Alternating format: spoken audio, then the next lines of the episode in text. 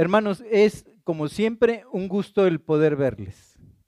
El compartir la palabra, yo bien sé que es un privilegio, pero también es una enorme responsabilidad, porque e, ese, esa iniquidad de nuestra propia vida, ese pecado que Dios ha perdonado, pero nos hace tener verdaderamente luchas internas cuando tú te paras delante de un púlpito para utilizar la santa palabra, sabiendo la condición que acompaña al corazón de ese hombre que se para delante del púlpito.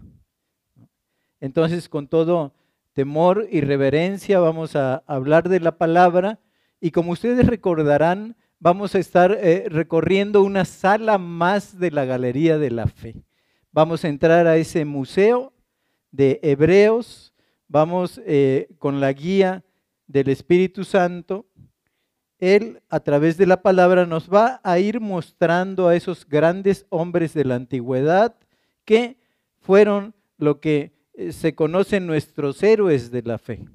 Estamos hablando de la galería de la fe, de tal manera que hoy llegamos ya a una época en la cual eh, parece que al escritor le está faltando ese tiempo de poder hablar de las enormes maravillas, del gran poder de nuestro Señor con aquellos hombres de la antigüedad que están reflejados en la galería de la fe.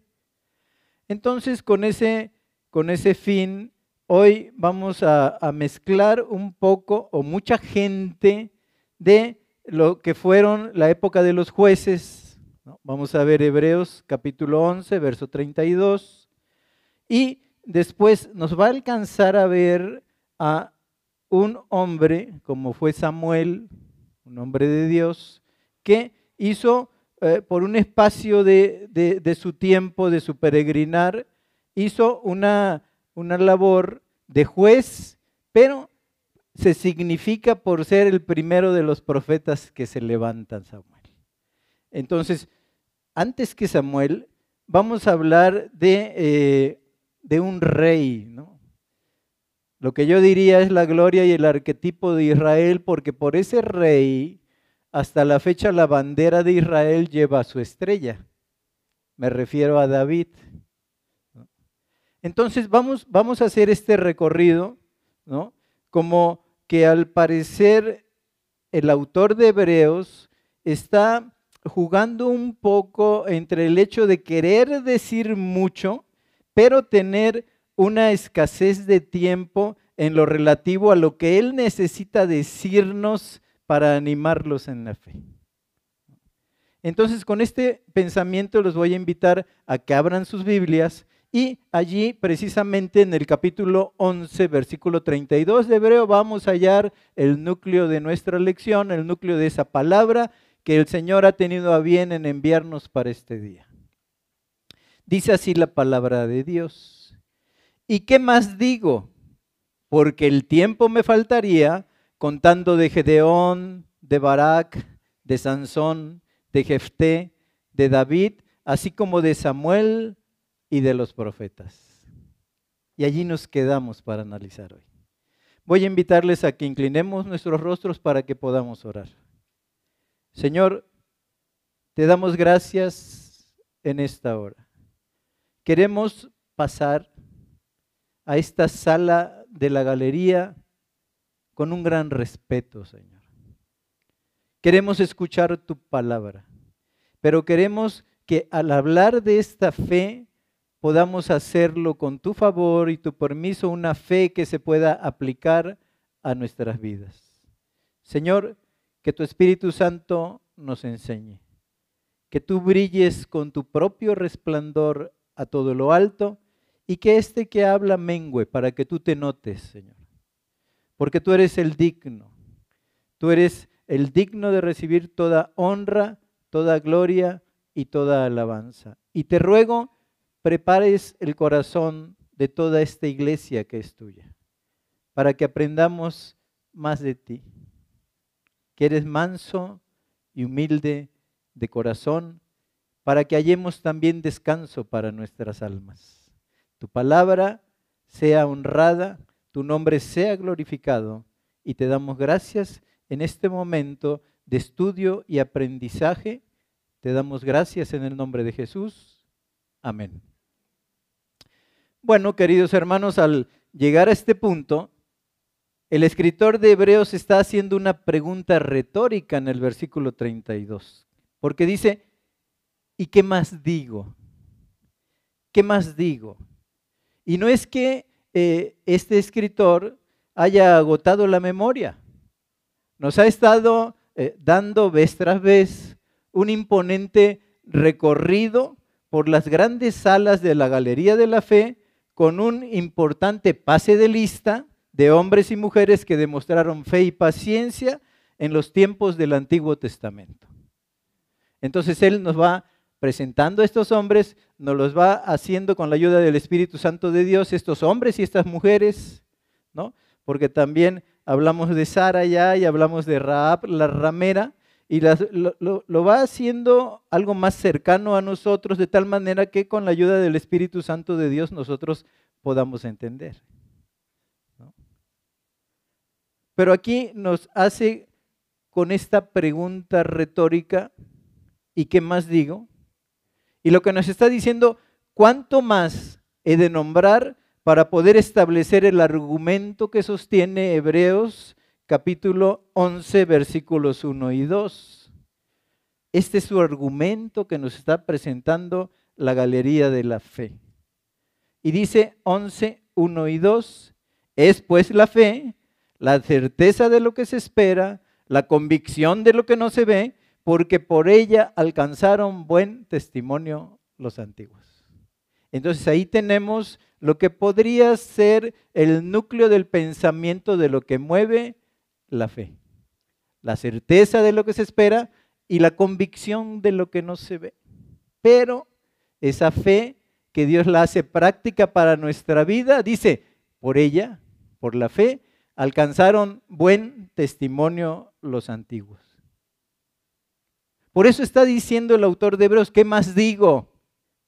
Para que comprendan que la fe es pues la certeza de lo que se espera, la convicción de lo que no se ve, y que por esa fe puesta en el corazón y aplicada por el Espíritu Santo, alcanzaron buen testimonio los antiguos, como tú puedes, acudiendo a esa fe y ejerciendo esa fe, alcanzar un buen testimonio para Dios y para todos los que te rodean.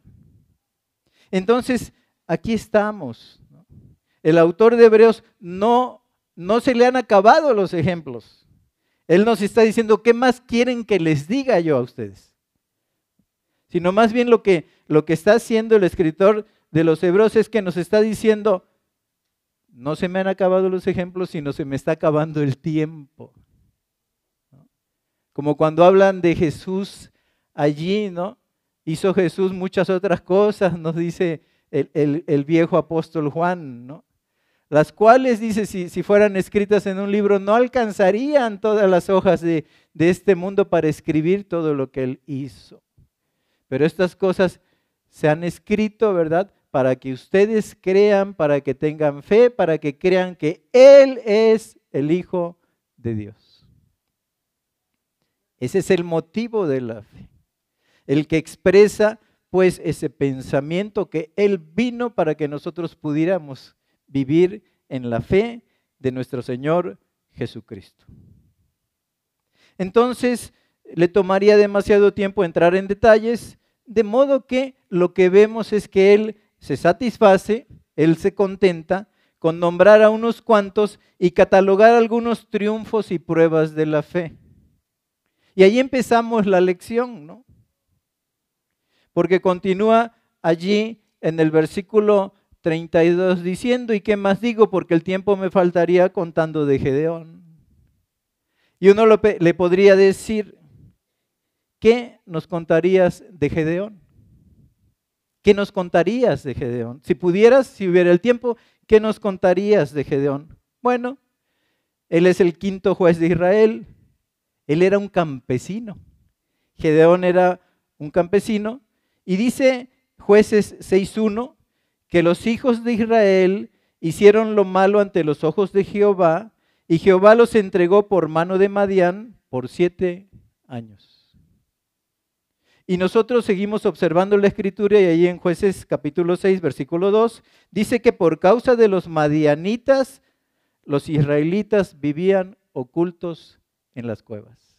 Ese pueblo que había sido llamado para mostrar la gloria de Dios, ese pueblo que si las civilizaciones que los rodeaban los podían ver, podían decir, bueno, qué Dios tan grande que tienen. ¿Ok? Ahora estaban ocultos en las cuevas. Es como si ese testimonio que pudiera brillar a todo lo alto, ahora se hallaba mediatizado, se hallaba oculto y se hallaba de manera penosa, circunscrito a las sombras de las cuevas. Entonces, en este aspecto nosotros seguimos viendo jueces 6.12.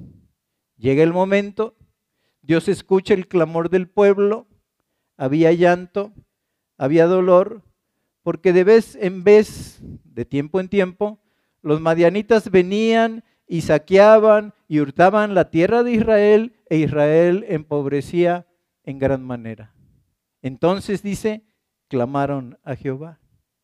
Y podemos ver allí en jueces 6:12 que el ángel de Jehová se le aparece a Gedeón y le dice, Jehová está contigo, varón esforzado y valiente.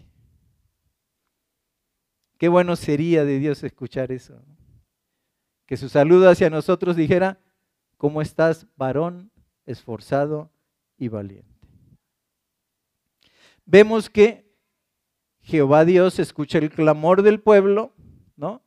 Y entonces le dice Jehová a este hombre, a Gedeón, le dice que va a entregar en sus manos, en las manos de Gedeón, a los madianitas. Entonces, tenemos aquí que este hombre se apresta a dejar el arado, utilizaba el lagar, allí el sitio donde se extraía el, jugo de la uva, lo utilizaba también como para estar allí trillando, ¿no? para estar limpiando allí el trigo. Viene él, escucha la voz de Dios, Dios le había dicho que era un varón esforzado y valiente, y para ir contra los madianitas forma un ejército de 32 mil efectivos. 32 mil efectivos, pero llega un momento en que Jehová los reduce a 300 para ir contra los madianitas. Pero ¿por qué hace Dios esto? No? Desde luego hay una prueba de fe en el asunto. Porque le dice el Señor en jueces 7.2, el pueblo que está contigo es mucho para que yo entregue a los madianitas en tu mano. No sea que se alabe Israel contra mí diciendo, mi mano me ha salvado. Y el Señor es un Dios celoso y Él no comparte su gloria con nadie. Él es el único digno. Entonces, ¿cuál es el ejemplo de fe que vemos en Gedeón? Eso está en jueces 6.15 porque a Jehová Gedeón, dice la palabra, le respondió, ah, Señor mío, ¿con qué salvaré yo a Israel? He aquí que mi familia es pobre en Manasés y yo el menor en la casa de mi padre. La fuente de la fe desde, de ninguna manera de esa fe estaba en el corazón o en el poder limitado de Gedeón, sino estaba en Dios. Y él reconoce, ¿no? Y es como si escuchamos la voz de Pablo sintiendo un aguijón en la carne y diciéndole al Señor, eh, tres veces le he pedido al Señor que me quite este aguijón. Y él me ha dicho, bástate mi gracia porque mi poder se perfecciona en mi debilidad. Y por tanto Pablo le dice, por tanto me gloriaré más bien en mis debilidades para que repose sobre mí el poder de Cristo. Bueno, allí tenemos a Gedeón diciendo, Señor, soy el menor y aparte pobre, no tengo ningún recurso para ir a la guerra. Entonces, ¿cuál es la enseñanza que sacamos de este primer personaje del cual nos está contando el escritor de Hebreos? ¿Ok? Si tenemos fe en Dios, Él nos utiliza con nuestras limitaciones y aún con nuestros fracasos. Porque Dios utiliza toda clase de persona para llevar a cabo su obra. Es como empujarnos. Señor, soy hombre de corta palabra, no Moisés. Moisés, ¿quién te dio la boca? Y cuando el Señor en un momento dado tiene un plan contigo, desde luego Él te va a proveer para ese plan. ¿Y qué mejor que reconocerse inútil? Como aquella palabra de Pablo, soy un siervo inútil porque eh, simplemente hago lo que me es necesario, lo que estoy obligado a hacer. Soy muy inútil en ese sentido. Pero Dios aprovecha pues esa escasez que el hombre puede sentir en el recurso para glorificar su santo nombre. Y ocupa a personas que aún dentro de las vidas en las cuales se puede presentar el fracaso, se pueden presentar limitaciones, ¿no? Falta de recursos quizá, pero Dios dice, yo voy a emprender la batalla y voy a lograr la victoria para mi santo nombre, para que yo sea glorificado. Entonces ahí tenemos a un Gedeón. Pero seguimos con los personajes, ¿no? Porque dice, tiempo me faltaría contando de Gedeón, de Barak. De Barak. ¿Qué tendría que contarse de Barak? Bueno, que Barak vivió en una época que gobernaba a Israel, así como lo oyen, gobernaba a Israel una mujer. Su nombre era Débora, ¿se acuerdan de ella? Ella gobernaba allí debajo de la sombra de la palmera, ¿no? Jueces 4.4 no lo dice. Ella gobernaba entre Ramá y Betel, gobernaba debajo de una palmera, era una profetisa, esta mujer Débora, y era la mujer de Lapidot. Bueno, nuevamente como la historia es cíclica de desobediencia en el pueblo de Israel, dice jueces 4, 1 y 2, y como los hijos de Israel volvieron a hacer lo malo ante los ojos de Jehová, Jehová los vendió en manos de Javín, rey de Canaán. Rey de Canaán.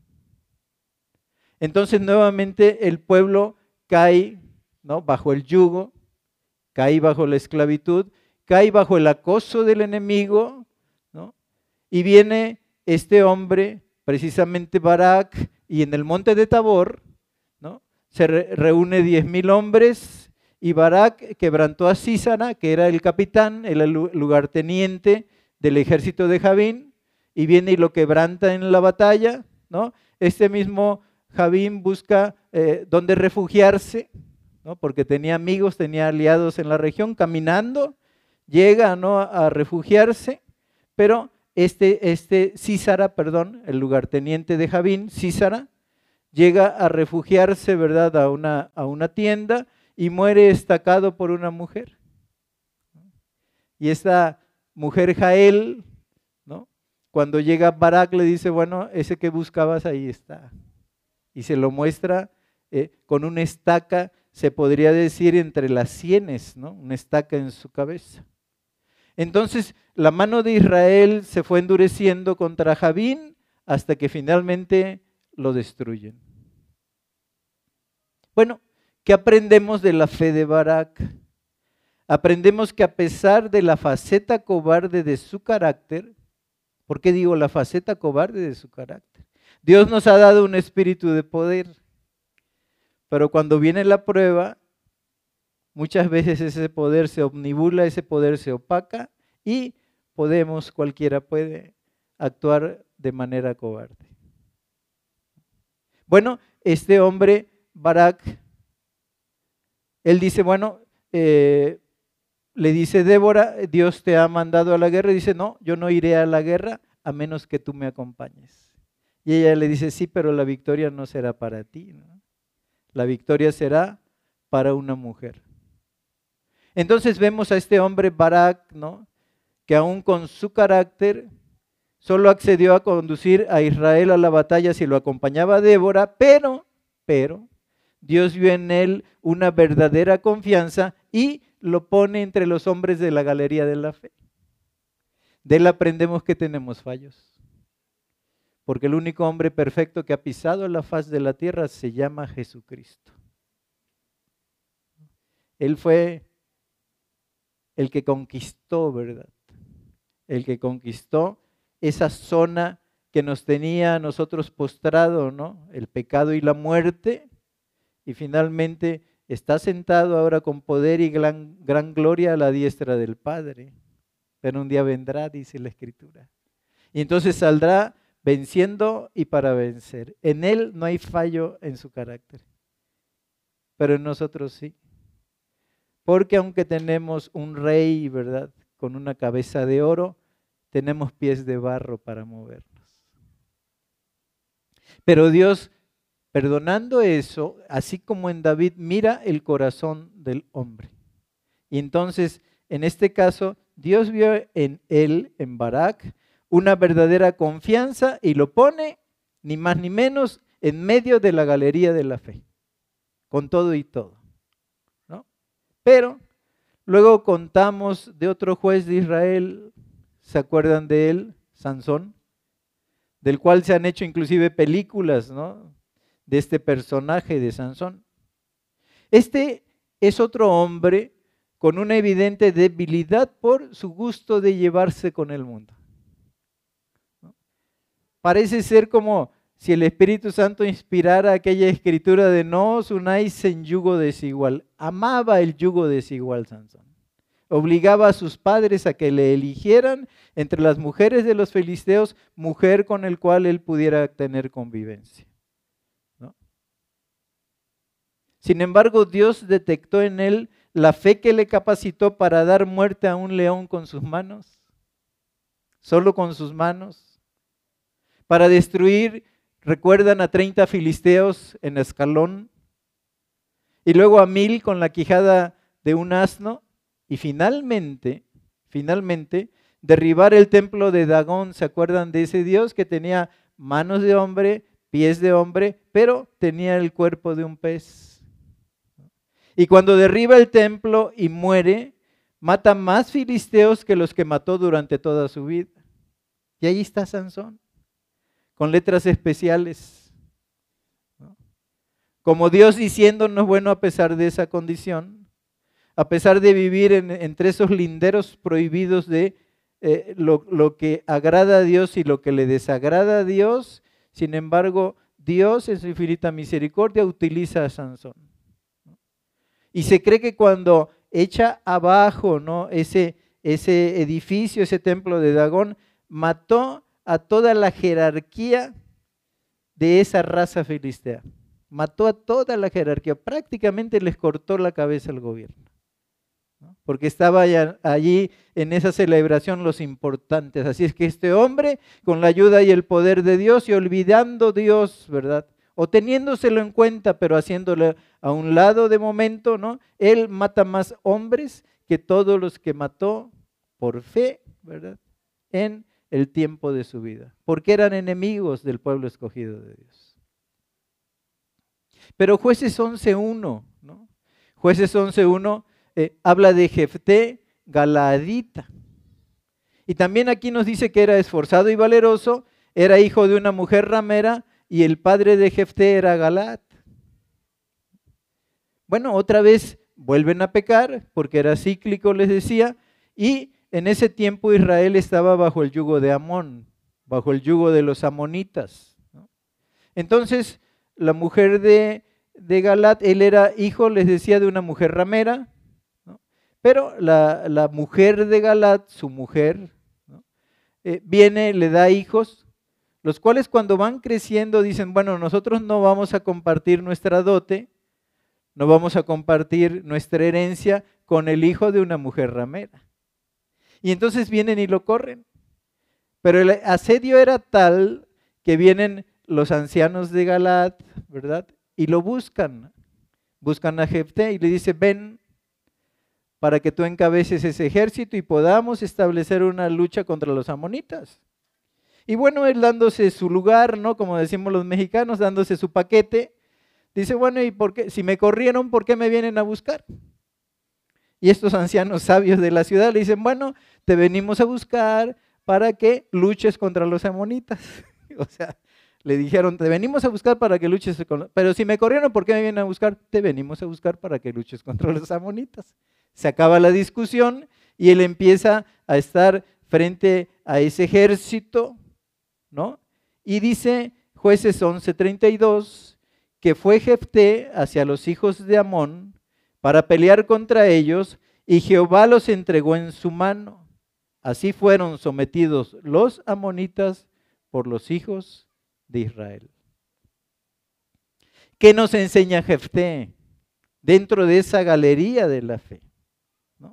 Bueno, Jefté ilustra la verdad de que la fe capacita a un hombre para levantarse por encima de su cuna, por encima de su trasfondo familiar, para hacer historia para Dios. Es buena noticia para nosotros. Que Dios viene, capacita, no se fija en su trasfondo, no se fija en su cuna, que fue poco noble, no se fija en un momento dado que él fue un, proscrito del pueblo, inclusive fue desechado a nivel familiar, y sin embargo Dios se fija en él para llevar a cabo la batalla y llevar a cabo también en el nombre del Señor Jehová una gran conquista de la fe. Ese es Jefté. Pero el tiempo sigue faltando, ¿no? Y dice el escritor de Hebreos, capítulo 11, verso 32, me faltaría el tiempo, pues, contando de Gedeón, de Barak, de Sansón, de Jefté y de David. Aquí ya pasamos a el segundo rey de Israel. Y miren, la fe de David resplandece en su lucha contra Goliat. ¿Se acuerdan aquella famosa frase que vemos en Primera de Samuel capítulo 17 verso 45? Él está a punto de enfrentar al gigante, había serias dudas en el campo de batalla de que cuando David enfrentara a ese gigante pues pensaba el ejército de Israel porque los había estado amedrentando de tiempo en tiempo, había despreciado la presencia de Dios en medio del pueblo, y de tal manera que tú podías ver a ese pequeñín David frente al gigante Goliat.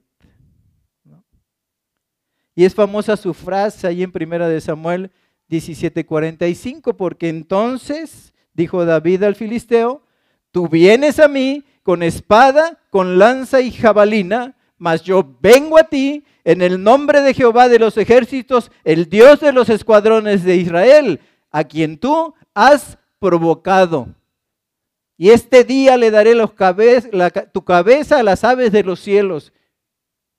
Y a todos ustedes, ¿verdad? Todo este ejército también daré su carne para que la coman las aves de los cielos. ¿Qué frase aquella? Le quedaba grande la armadura de Saúl, pero tenía un corazón para Dios que Dios utiliza y fue suficiente para matar a ese gigante que había amedrentado al rey y al alto y entrenado ejército de Israel, pero había ofendido a Jehová. Y le dice David, ofendiste al Señor de la gloria. Y hoy daré tu cabeza, ¿verdad? Para que las aves de los cielos se la coman. Y le cortan la cabeza con la espada. Una espada eh, que se guarda y luego él en una huida, ¿no? Oye, ¿qué tienes aquí como para arma de defensa? Dice, bueno, tenemos aquí la espada del gigante, ¿no? Goliat. Dice, ninguna como ella, dámela hoy. Bueno, tenemos también la fe de David resplandeciendo en su noble conducta para con Saúl. Un rey próspero en la guerra, pero también todo un caballero en la paz. Y ahí lo podemos ver ¿no? a la salida de la cueva de Engadi, cuando Jehová puso la vida de Saúl en la mano de David. Este rey, Saúl, entra a cubrir sus pies, dice la escritura, entra a, hacer una necesidad fisiológica a la cueva y precisamente se sienta, se inclina, se reclina, se descuida como un soldado, ¿no? Teniendo a sus espaldas a David. Y a los valientes de David, que eran hombres esforzados, ¿no? Eran guerreros natos. Entonces se le logra cortar un borde de su manto, ¿no? Y David cuando hace esto dice, ¿qué he hecho yo? ¿Qué he hecho yo? Porque este es el ungido de Jehová. Pero vemos resplandecer la fe de David en su noble conducta. Lo vemos a la salida de la cueva, tiene en su mano la orilla del manto de Saúl y le dice en primera de Samuel 24:13, le dice, como dice el proverbio de los antiguos, de los impíos saldrá la impiedad, así que mi mano no será contra ti. Como que su corazón recordaba de dónde lo había sacado Dios de detrás de las ovejas. Y dice, no, Dios te eligió a ti como primer rey y mi mano no va a ser contra ti. ¿Por qué? Porque no soy un, impío, conozco de Dios. Y de los impíos saldrá la impiedad, decía el proverbio antiguo. Dice, por lo tanto mi mano no va a ser contra ti. La fe de David, de respetar a quien Dios había elegido. A veces nosotros no somos así, pero él no lo hizo así. ¿no? no levantó su mano contra el ungido de Jehová, como él decía. Podemos ver la fe de David en su conquista de Sión y a partir de él, ¿verdad?, constituye a Jerusalén, ese, pueblo, ¿no? ese pueblo jebuseo, ¿no? lo constituye en la capital de el imperio, ¿verdad? Capital de los judíos, constituye a Jerusalén. Y vemos a ese Dios próspero, a ese rey próspero en la guerra. Y esa misma fe de David, queridos hermanos, lo que se nos cuenta en Hebreos, esa misma fe de David, cristalizada en sus salmos de arrepentimiento, esos salmos penitenciales, ¿no? que lo llevan a decir, mientras callé, envejeciéronse mis huesos, en mi gemir todo el día. Mi verdor fue como sequedades de verano hasta que mi pecado confesé. Un salmo penitencial que llega al alma. Y vemos la fe de David en los salmos de alabanza, diciéndonos los cielos cuentan la gloria de Dios y el firmamento anuncia la obra de sus manos y un día emite sabiduría otro día. Salmos que inspiran. El Señor es mi pastor. Nada me faltará. Pero también los salmos mesiánicos de David. Como diciéndonos lo veremos sin hermosura. Para que le amemos. Entonces toda todo eso que Dios le había dado a ese corazón en el cual habitaba la fe, lo lleva a escribir grandes letras que han sido sostén, inspiración y en un momento dado ánimo para muchos de los hijos de Dios que hemos pisado la faz de la tierra. Ese fue David en su fe. Ese fue David en su fe. Pero bueno, Contamos también con Samuel, porque dice de David, así como de Samuel. Bueno, aquí estamos ya frente al último de los jueces de Israel, pero aparte es el primer profeta. ¿Se acuerdan? La labor del profeta era llevar la voz de Dios, bajar esa voz de Dios y decirle al pueblo, Jehová ha dicho así. Un sacerdote, contrariamente, recoge pues las necesidades, ¿no? el clamor de ese pueblo y lo lleva delante de Dios. Es como un asunto ¿no? de que el profeta traía y el sacerdote llevaba a lo alto las necesidades del pueblo. Y ahí tenemos pues a este hombre, ¿verdad? Samuel, el último de los jueces de Israel, el primero de los profetas, y fue el hombre de Dios para la nación en un tiempo en que el sacerdocio estaba marcado por un desmoronamiento espiritual. Y ahí vemos su figura. Samuel dirigido por Dios.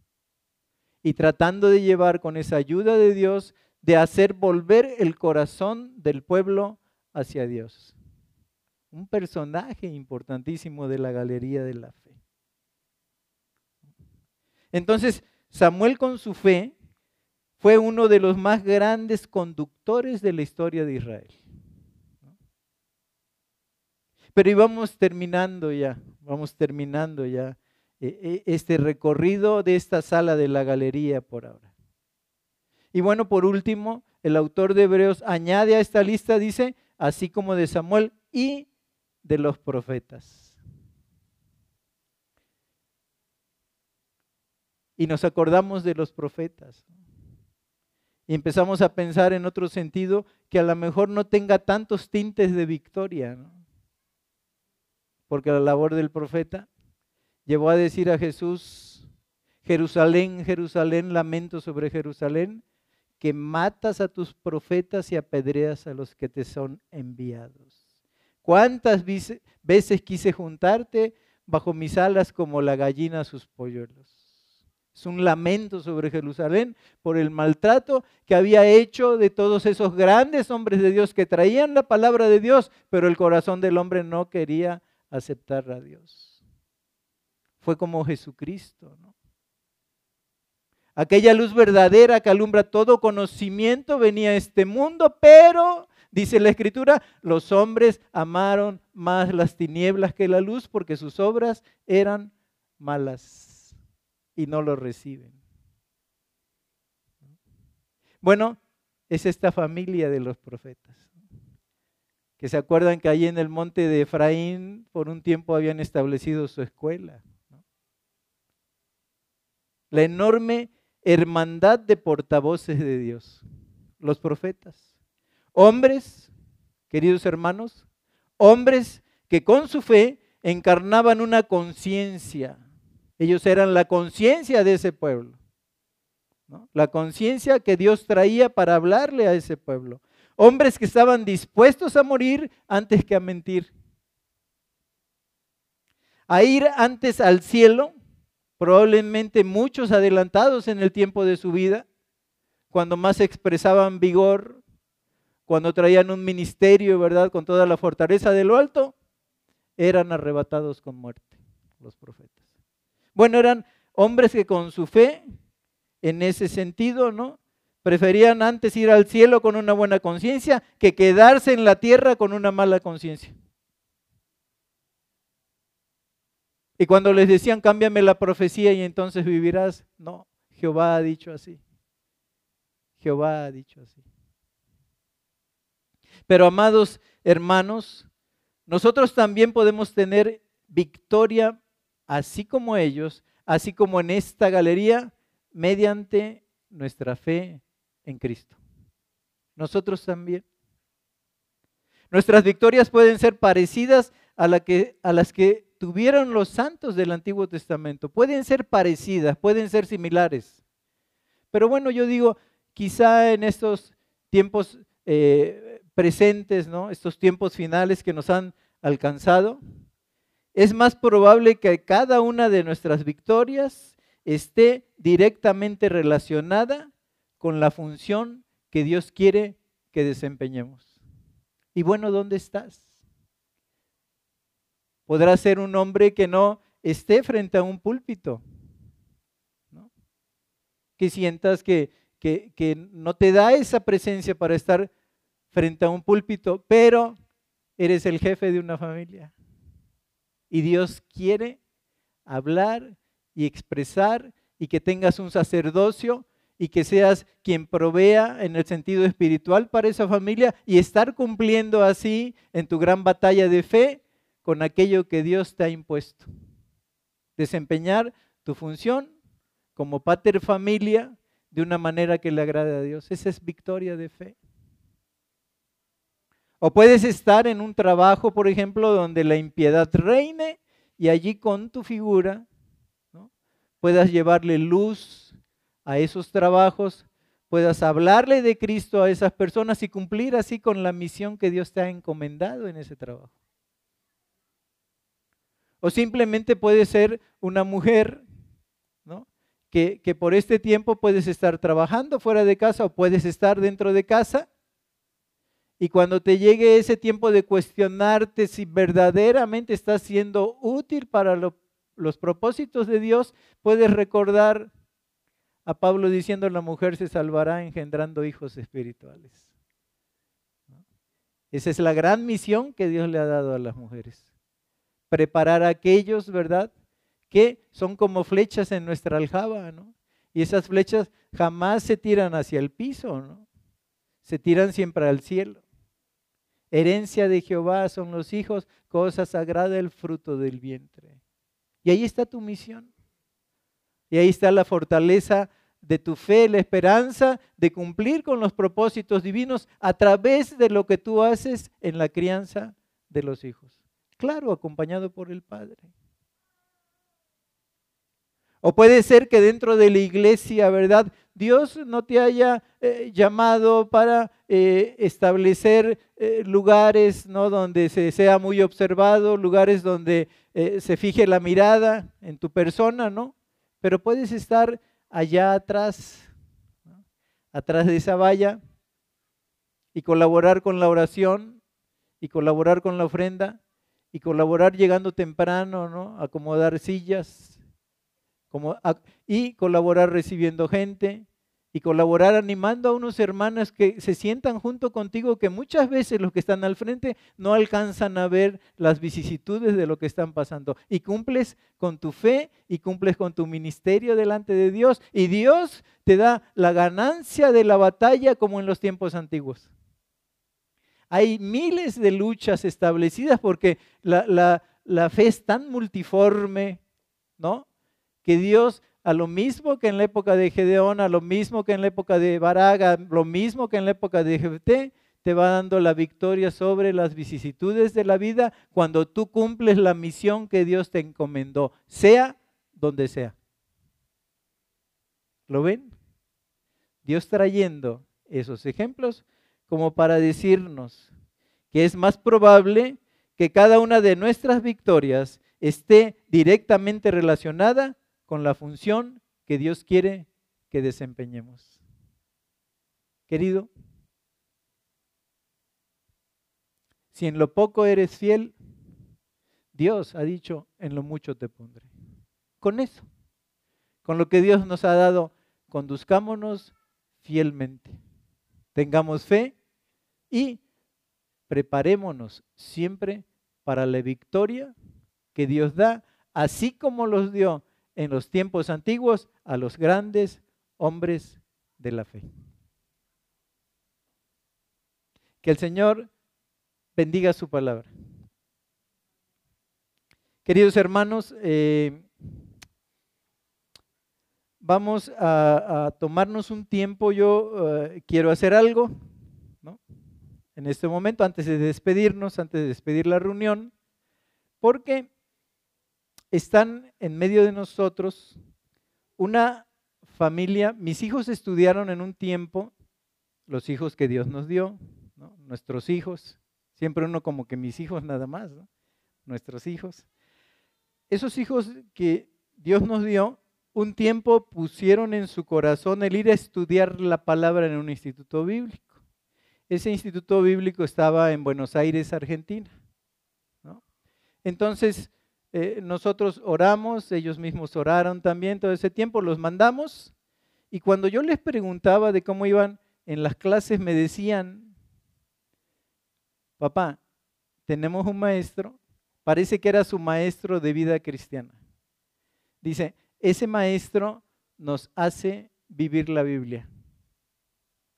Y desde entonces Dios, en su gracia, permitió que se fundiera una amistad que por esa gracia divina nos ha seguido, nos ha perseguido a través de los años.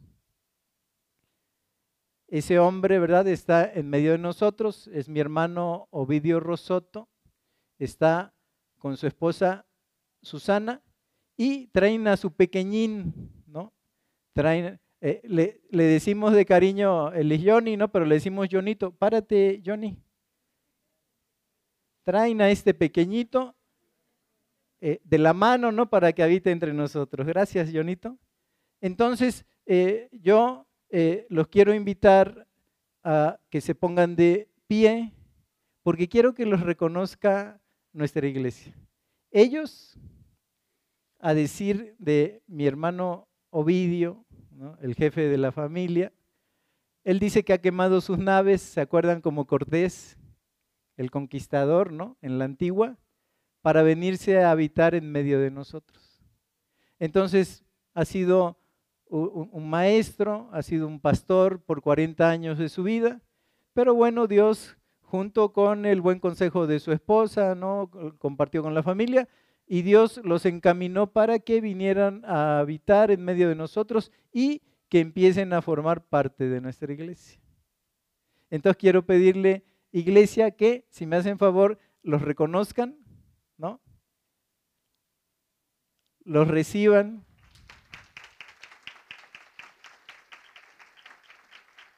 Gracias, muy amables. Y en ese aspecto, ¿verdad? Les den la bienvenida, eh, acérquense a ellos, eh, eh, recíbanlos, porque sé que es una familia que como todos nosotros, como hace esta iglesia bíblica de Jesús, ama al Señor de corazón. Así es que sean, les doy la más cordial bienvenida y entonces vamos a, orar por ellos y finalmente también el poder despedirnos. Gracias por, por esperar y quedarse. Padre, te agradecemos infinitamente que nos dieras en este momento a conocer y a recordar para los, todos aquellos que ya sabíamos de estas, de estas historias, a recordar en este recorrido en la galería de la fe ese pabellón de los hombres antiguos que fueron jueces, de los hombres antiguos que se erigen como profetas y de ese hombre antiguo también la gloria y el arquetipo de Israel que fue David. Señor, esa fe es posible. No es posible por nosotros, Señor, sino porque tú eres el mismo ayer, hoy y por los siglos. Y si tú miras el corazón, esa fe está dispuesta también para expresarse de tu mano misericordiosa en cada uno de los aspectos y de los capítulos de nuestra vida. Que así sea. Que seamos esos héroes anónimos de la fe que te aman, que te sirven y que tratan cada vez de hacer las cosas de manera que te podamos agradar a ti que eres nuestro Señor y Dios. Gracias pues por esta lección. Ayuda a que la llevemos a nuestra vida y llévanos con tu bendición. Gracias por la familia Rosoto. Gracias porque la traes en medio de nosotros, Señor. Que puedan ellos sentir tu mano, tu dirección, y tu bondad en su estancia en este país. Señor, bendice a esta hermosa iglesia que nos has dado. Al salir de este lugar, llévanos a todos con tu bendición y que podamos ir meditando en tu palabra y que podamos agradecerte por tu presencia y que podamos siempre alabarte por las buenas cosas que has traído, que traes y que traerás para nuestra vida te lo pedimos en el nombre de Jesús. Amén.